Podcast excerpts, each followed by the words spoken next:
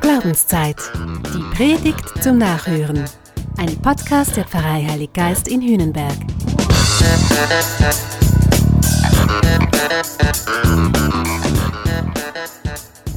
Was ist denn bitte da los? Habe ich das richtig gelesen? Im Tempel fand Jesus die Verkäufer von Rindern, Schafen und Tauben und die Geldwechsler, die dort saßen. Er machte eine Geißel aus Stricken und trieb sie alle aus dem Tempel hinaus, samt den Schafen und Rindern. Das Geld der Wechsler schüttete er aus und ihre Tische stieß er um, und zu den Taubenhändlern sagte er, schafft das hier weg, macht das Haus meines Vaters nicht zu einer Markthalle.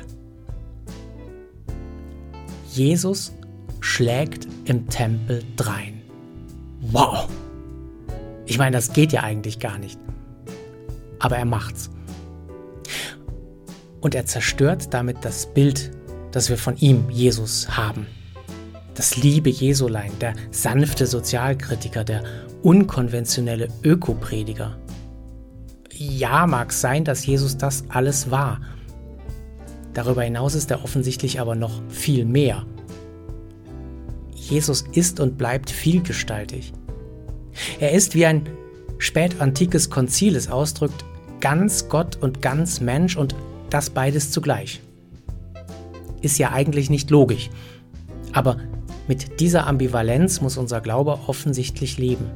Mit so einem ambivalenten Jesus müssen wir offensichtlich leben. Heißt, Du kannst über Jesus manches wissen. Ja, und mach dich möglichst gut mit ihm vertraut. Ich kann dir das nur empfehlen. Lies in der Bibel. Schau dir an, wer er ist und was er gemacht hat. Und doch sei auch nicht enttäuscht. Er bleibt trotzdem auch immer ein Geheimnis, ein größeres, ein darüber hinaus. Aber um was geht es da heute noch? Dieser gewaltsame Angriff von Jesus der gilt ja nicht bloß einigen Souvenirhändlern, nur weil sie Jesus nicht gepasst hätten. Nein, die Rinder, Schafe und Tauben, die da verkauft wurden, die waren wichtig. Die waren als Opfertiere gedacht und also für die Feier des Kultes absolut notwendig. Ohne Opfertiere kein Gottesdienst. So war das.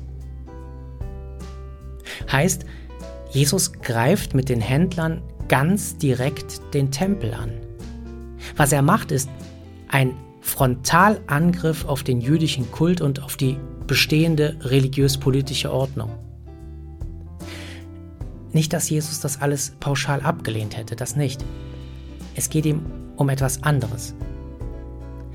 Wenn Kult sich verselbstständigt, wenn Religion zur Routine wird, dann wird es eng und hart. Dann ist alles nur noch in Stein gemeißelt, zementiert aber dann bewegt sich auch nichts mehr. Und dann verliert man Gott aus den Augen. Weil eben, der ist ja immer noch ganz anders. Der ist dauernd neu. Seht, nun mache ich etwas Neues, prophezeit der Prophet Jesaja. Schon sprießt es, merkt es nicht. Wenn das Neue, was Gott wachsen lassen möchte, nicht mehr gesehen wird, dann ist es Zeit, Mauern einzureißen, Gewohntes zu verabschieden, Hinderliches rauszuräumen. So verstehe ich Jesus. Das heißt für uns, wenn wir Glauben nur noch als Kult betreiben, als Tradition, als Ritual, wenn wir nur noch darauf erpicht sind, irgendwelche Regeln aufzustellen und uns penibel daran zu halten, dann sind Religion und Glaube einfach nur totes Zeug dann dient das zu nichts. Das dient dann allenfalls noch denen, die Spaß haben an Formalismus, an Status, an Macht. Nein, das muss, so verstehe ich Jesus, dann weg. Reißt diesen Tempel nieder, sagt Jesus, und schaut zu, was ich an seiner Stelle aufrichte und neu mache. Das fanden die religiösen Führer natürlich gar nicht toll. Verstehe ich. Jesus stellt ihr System, ihren Status, ihre Macht in Frage. Wer findet das schon toll? Aber jetzt denken wir doch noch mal ganz anders. Wenn das heute wäre, Was, wenn Jesus heute unsere Art von Kirche in Frage stellt? Unsere Traditionen, unsere Ämter, Papst, Bischöfe, Priester, so Typen wie mich? Stellen wir uns das mal vor. Jesus würde sagen, ihr habt die Kirche meines Vaters zur Markthalle degradiert. Ihr dient ja nur noch euch selbst. Ihr dient den Regeln, die ihr erfunden habt. Nein, Leute, die sind nicht von mir.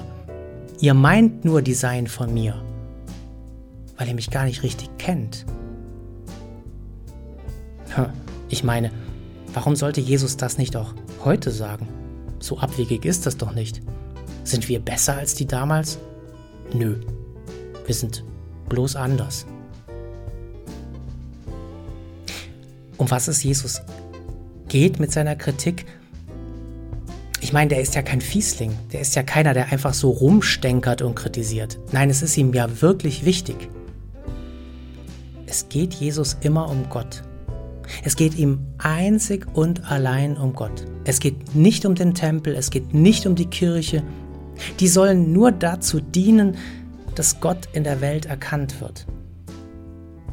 Aber im Evangelium ist es so, die routiniert Religiösen, die sind so fest mit sich und ihrem Kult beschäftigt, dass sie Jesus gar nicht erkennen. Ich meine, das muss man sich mal vorstellen. Da steht Gott mitten unter ihnen und sie merken es nicht. Und dann tun sie noch so super kritisch und aufgeklärt. Da ergriffen sie das Wort und sagten zu ihm, welches Zeichen lässt du uns denn sehen, dass du das tun darfst? So ein Blödsinn. Eine reine Alibi-Frage. Die Antwort von Jesus verstehen sie dann eh nicht. Dass er der gekreuzigte und auferstandene, der neue Tempel ist. Dass es jetzt um ihn geht und nicht um irgendeinen Kult. Das können sie ja gar nicht begreifen. Also ich meine, das Ganze gilt auch uns heute. Wenn unser Glaube nur noch Tradition ist, aber nicht mehr lebt, wenn wir es tun, weil wir es immer schon getan haben und weil wir es nett finden, dann ist das trotzdem totes Zeug. Und dann verpassen wir mit großer Sicherheit das, was Gott eigentlich von uns will. Was er uns jetzt zeigen und jetzt sagen will. Wo er uns jetzt zum Leben führen will. Puh. Weißt du was? Wir versuchen es einfach nochmal. Drei Dinge möchte ich dir heute vorschlagen. Erstens, versuch Jesus immer besser kennenzulernen mit Neugier und mit Offenheit. Zweitens, hinterfrage die Kirche und ihre Traditionen, ob sie dir helfen, Gott zu finden. Wenn ja, bau drauf. Wenn nein, weg damit. Drittens, erwarte mit mir und mit vielen anderen, was Jesus uns allen verheißen hat. Einen neuen Himmel und eine neue Erde.